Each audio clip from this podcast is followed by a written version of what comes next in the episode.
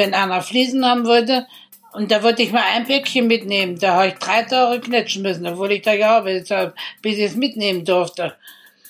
Ein einziges Päckchen. Wir haben einmal uns was gekauft, einen Videorekorder. Da lacht man heute drüber. Der hat mir 8000 Mark gekostet. Was war dein größter Verzicht? Hallo und herzlich willkommen zu einer weiteren Folge von Ostdeutschland erzählt. In dieser Folge konsumieren wir Franziska Kuttler über geplanten, gelenkten und verwalteten Konsum. Ich möchte mit dir heute eine kleine Zeitreise machen, etwa 40 Jahre zurück in die DDR, um mit dir über deine persönliche Lebenserfahrung zu sprechen. Wie hast du die Zeit erlebt, als dir alles zugeteilt und vorgeschrieben wurde?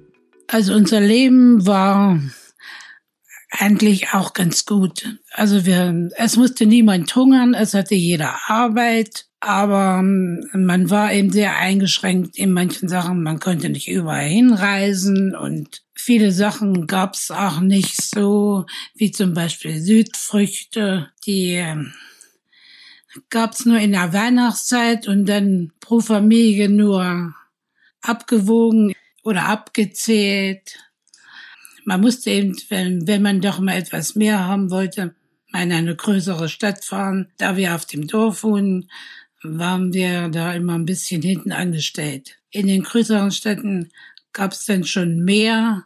Man kriegte auch mal eine CD mit westlichen Sängern. Wir haben auch Westfernsehen geguckt, soweit wir die Sender so hatten.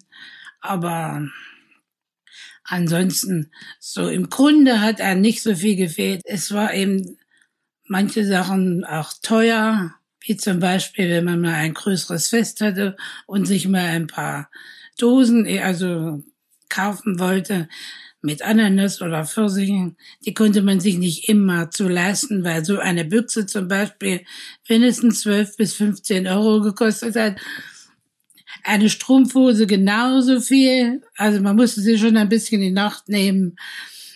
Ähm, das ist mit heute nicht zu vergleichen. Konntest du die einfach so im Konsum kaufen oder musstest du da in besondere Läden gehen? Da gab es spezielle Läden dafür. Also in so einem Konsum gab es eigentlich nur also Lebensmittel.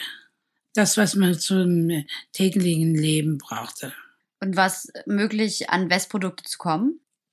Es gab eben einen Intershop, aber da brachte man ja westliches Geld dafür. Ähm, manche hatten Verwandte, die konnten sich da auch was kaufen, aber wie wir nicht von mir ausgehe, wir hatten keine westlichen Verwandten, also im Intershop konnte ich nichts kaufen.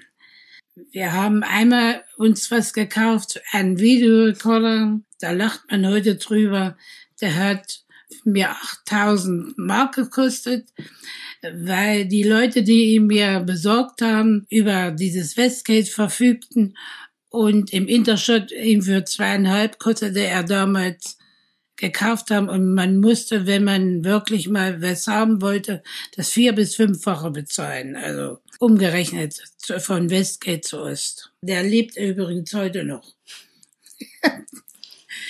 Welche Leute haben das besorgt? Ja, das waren die, die eben viel Westverwandtschaft hatten und die haben da auch dann immer auch Geld gehabt und da konnten sie sich dann so einige Sachen dann doch mal leisten. So. Was waren die begehrtesten Güter? An was wollte man unbedingt rankommen? Also wenn man in den Intershop gehen könnte, da gab's äh, schon viele Sachen, die man gerne hätte. Sicher haben wir uns auch mal eine Büchse Pfirsiche und für 15 Mark geleistet. Auf Autos muss man über 10 Jahre warten. Und für einen zehn Jahre alten Trabi, der kostete manchmal mehr wie, wie ein Neuwagen. Das ist eben, weil man eben das nicht so zur Verfügung hatte.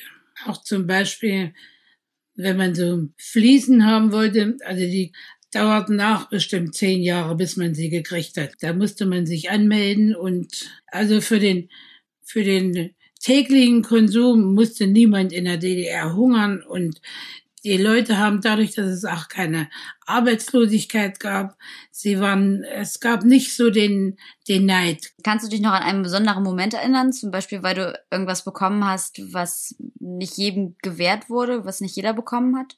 Ja, vielleicht, äh, wir konnten äh, zweimal in, zu DDR-Zeiten auch in Urlaub nach Ungarn fahren. Da ähm, durfte auch nicht so jeder hinfahren.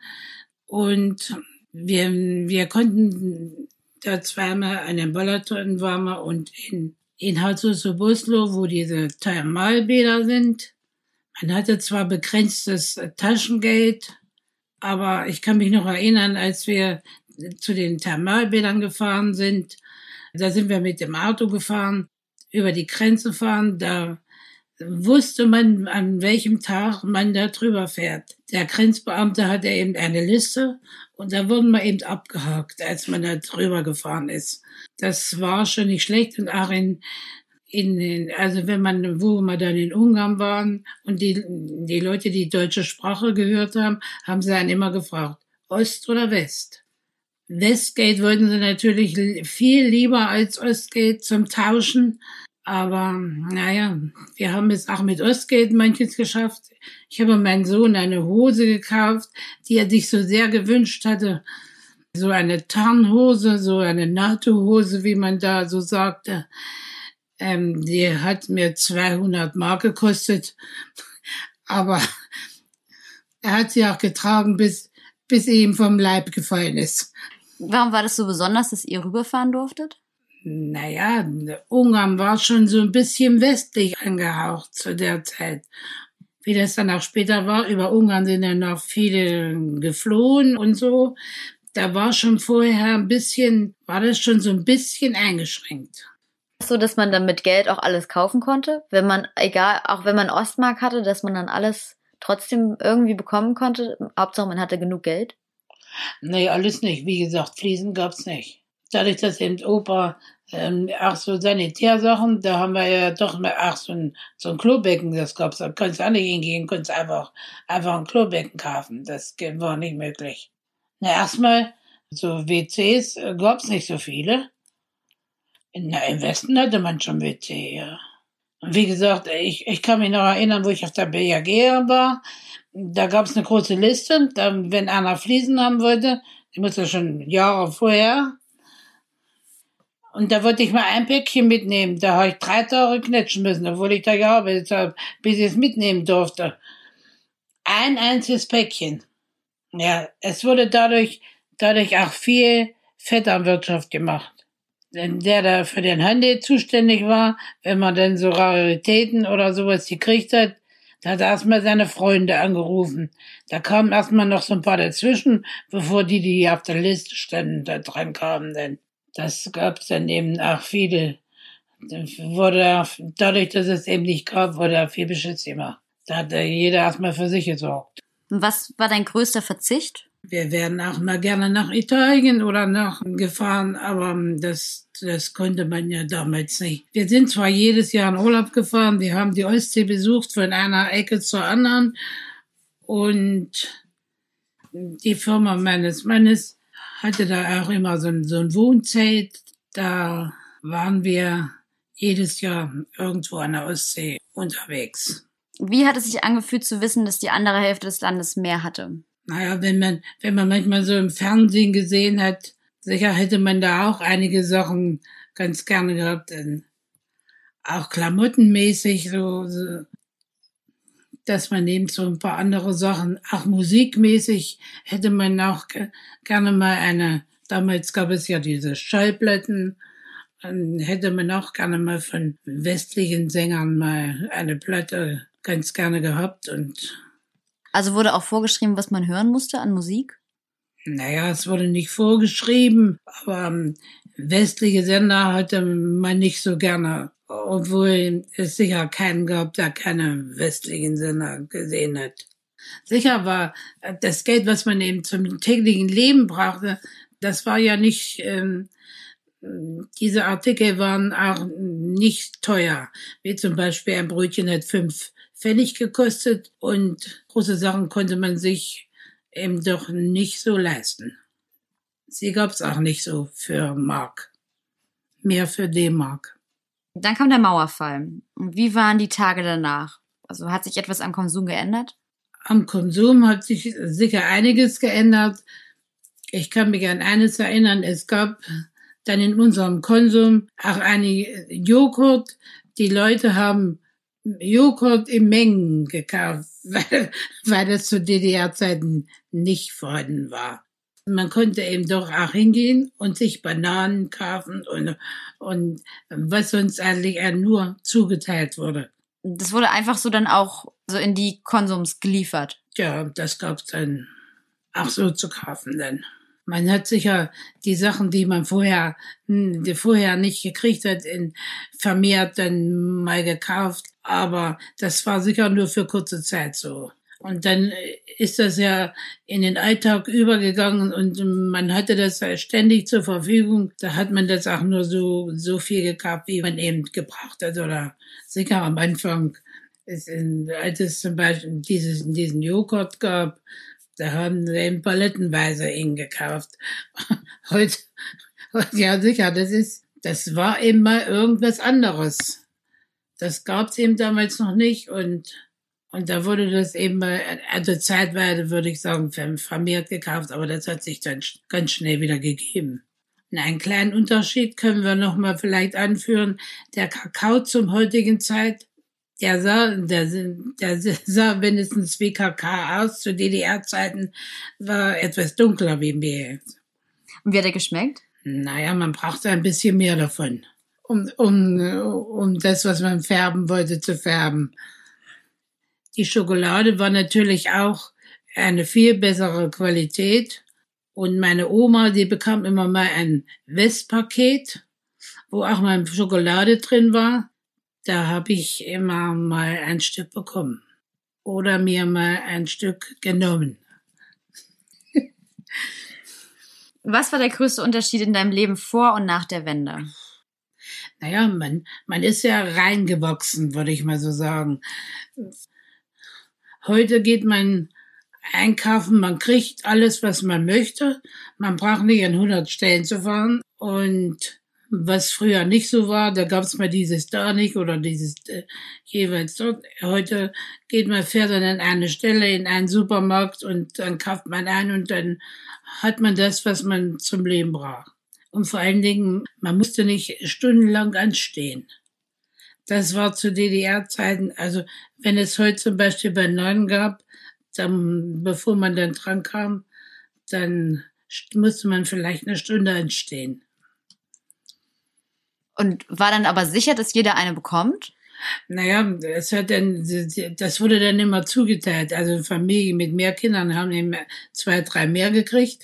Und, und wenn, wenn nur zwei oder drei da waren, dann gab's vielleicht für jeden ein oder zwei. Das, wie gesagt, ich bin dann immer in eine größere Stadt, zum Beispiel nach Halle gefahren, kurz vor Weihnachten. Und in diesen größeren Städten, da kannte man ja nicht die Familienverhältnisse so. Da hat man auch mal ein Kilo gekriegt oder zwei Kilo. Und wenn man dann an mehrere Stellen gegangen ist, dann hatte man dann eben ein paar. Und da konnte man sich eben Weihnachten mal mit solchen Sachen mal satt essen. Wie gesagt, so der Zusammenhalt bei den Leuten, das, der war freundlicher und auch nicht so missgünstig. Aber naja, das ist heute eben nicht mehr so das kann ich auch vielleicht dadurch, dass mein Mann eben auch in seinem Handwerk eine sehr gute Arbeit geleistet hatte, hat er ja zu DDR-Zeiten immer schon mal bei Nachbarn oder anderen Leuten mal was gemacht. Und er hat sich dann 1990 selbstständig gemacht. Und es haben dann auch viele im Ort sich von seiner Firma dann die neuen Heizungen einbauen lassen. Die Lieferfirmen, die, die fragten uns manchmal, weil das eigentlich nicht so üblich war, dass der, der Handwerker, der im Ort arbeitet, dass die Leute ihn nehmen. Eigentlich ist es, wäre das ja logisch, aber die sagten mir, die nehmen dann lieber jemand anders, weil sie dann neidisch sind, dass die derjenige, der das eben macht, etwas dran verdient. Aber das war Gott sei Dank bei uns nicht so. Die Leute hatten äh, Vertrauen in die Arbeit meines Mannes und Ähm, er hat sehr, sehr viele Heizungen hier im Ort also machen dürfen. Das lag daran, dass die Leute eben etwas neidisch aufeinander waren. Es kam dann auch zu der Arbeitslosigkeit, da gab es dann viele Firmen gingen bankrott. Bei der, der ich gearbeitet habe, die musste auch Konkurs anmelden. Da hatten die Leute eben unterschiedliche, manche haben dann eben auch dann mehr, viel mehr verdient und manche eben weniger. Und da gab es eben diesen Neid dann dazwischen. Man hat ja dann immer gedacht, derjenige hat doch, hat mehr oder hat diese Vergünstigung. Das hat sich dann so, so, so, so sehr entwickelt. Nach der Wende. Nach der Wende. Man ist da langsam reingewachsen. Heute kann ich hinfahren, wo ich will. Heute kann ich in ein Flugzeug steigen und in die Karibik fliegen oder, oder sonst wohin. Das konnte ich natürlich damals nicht. Wie gesagt, wenn man das nicht anders kennt, ich hätte das eigentlich gar nicht für möglich gehalten. Als die Mauer gefallen ist, ich hätte nicht gedacht, dass das so schnell geht, dann doch. Es hat dann immer schon vorher die Krise, die Leute sind auf die Straße gegangen. In Leipzig, wir sind das Volk. Gibt es ehemalige Ostprodukte, die du heute immer noch kaufst? Zum Beispiel Hallorenkugeln, die waren zu DDR-Zeiten schon ganz gut. Die Sachen von, von, von Born, die, also wir verwenden die auch sehr oft, ob Senf ist oder Essig oder so. Auch Spee, noch das gab es zu DDR-Zeiten auch schon. Das wird heute auch noch gerne verwendet. Also auf das man mal Appetit hat, hat man sich eben mal gekauft. Und egal, ob das ein West- oder ein Ostprodukt war man kann nicht unbedingt sagen, dass die Westprodukte nun immer besser sind. Das ist, aber man war eben ziemlich eingeschränkt. Das fand ich nicht so schön. Das war es schon wieder. Die nächste Folge kommt am 19.03. Dann sprechen wir darüber, warum der Sozialismus vielleicht doch ganz gut war. Wenn ihr keine Folge verpassen wollt, dann abonniert den Podcast bei iTunes, bei Spotify oder in der Podcast-App eurer Wahl. Natürlich freue ich mich über Kommentare und auch über gute Bewertungen bei iTunes, wenn es euch gefallen hat. Die Musik kam von Christian Björklund. Idee und Konzept Jan Schilling. Produktion Akustikwerk 2020. Die erste Staffel ist im Rahmen eines Seminars an der TU Berlin entstanden.